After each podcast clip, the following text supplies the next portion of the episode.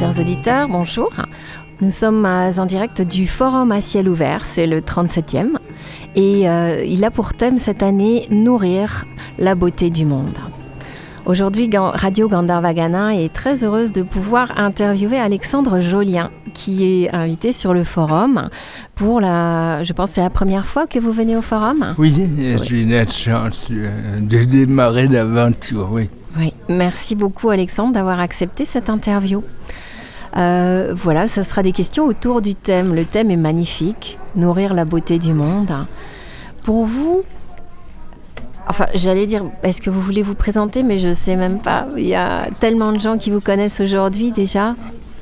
Oui, moi je pense que j'ai trois vocations et je me définirai comme ça, même s'il ne faut pas se définir. Je suis une personne handicapée, donc c'est une vocation d'accepter ce défi au quotidien. Je suis écrivain et philosophe et je suis euh, aussi père de famille. Et ces trois vocations euh, orientent ma vie au quotidien. Oui, vous êtes très connu du grand public à travers vos livres et euh, les plateaux de télé aussi. Hein. Alors pour vous, pour revenir au thème, la beauté du monde, la beauté, comment est-ce que vous la définissez?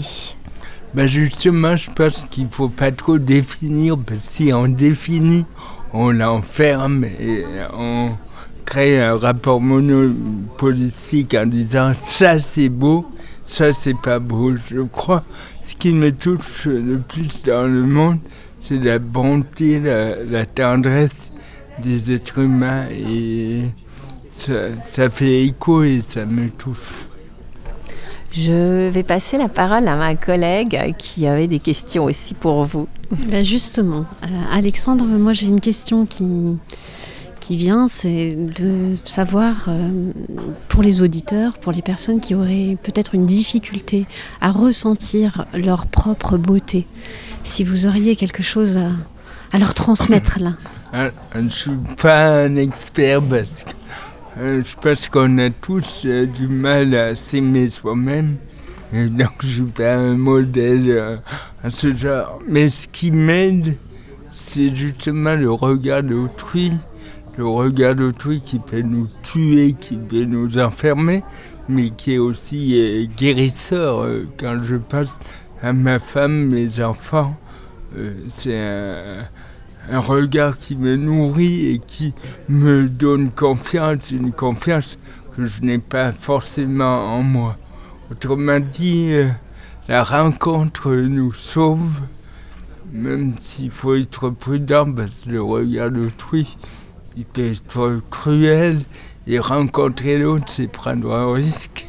Mais je pense que l'autre vient me reposer de moi-même. Parce que quand on est enfermé sur soi, euh, on est presque asphyxié justement par, les commentaires euh, dévalorisants qu'on peut avoir euh, envers soi-même. Merci beaucoup. Nourrir la beauté du monde, ça va permettre du coup, à votre avis, d'améliorer le monde? Je pense qu'on améliore la société, on améliore euh, les relations avec les autres, mais le monde en lui-même, comme disait Spinoza, il est parfait. un caillou, c'est imparfait, un lac, c'est parfait, un être humain, c'est parfait.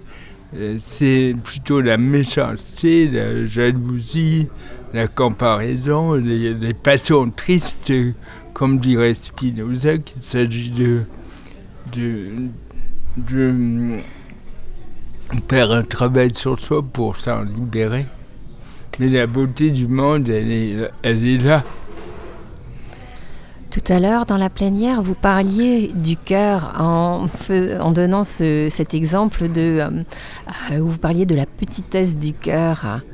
Euh, cet exemple où, euh, si je me souviens bien, c'était au niveau des enfants. Oui. Est-ce que vous voulez le raconter à nos auditeurs? Oui, je racontais que j'étais jeune papa et j'étais dans un une cour d'école et j'entendais pleurer un enfant et j'étais rassuré que c'était pas mon enfant après quelques minutes et ça m'a montré que mon amour était très restreint parce que je préférais largement mes enfants à, tous les autres de la Terre. Et, c'est naturel, mais justement, on peut partir de cet amour naturel pour l'élargir à tous les êtres. Alexandre, comment euh, pourrait-on euh, nourrir euh, quotidiennement la beauté du monde? Ben Justement, je crois la révéler chez l'autre. Quand le, mécanisme premier, c'est de juger l'autre, de le disqualifier, de se comparer aux autres, peut-être accueillir l'autre tel qu'il est, et sans poser d'étiquette. Ben, dans le cas d'une personne handicapée, on voit très bien la première chose qu'on pense peut-être, c'est la notion du handicap. Et ça, c'est se couper de la beauté du monde en étiquetant euh, la réalité, c'est beau, c'est moins beau, c'est être plus contemplatif prendre du temps de contemplation et euh, avoir une vision universelle euh, de l'autre. Oui, exactement. Très bien, merci. Merci beaucoup Alexandre. Merci à vous. Merci. Merci beaucoup Alexandre.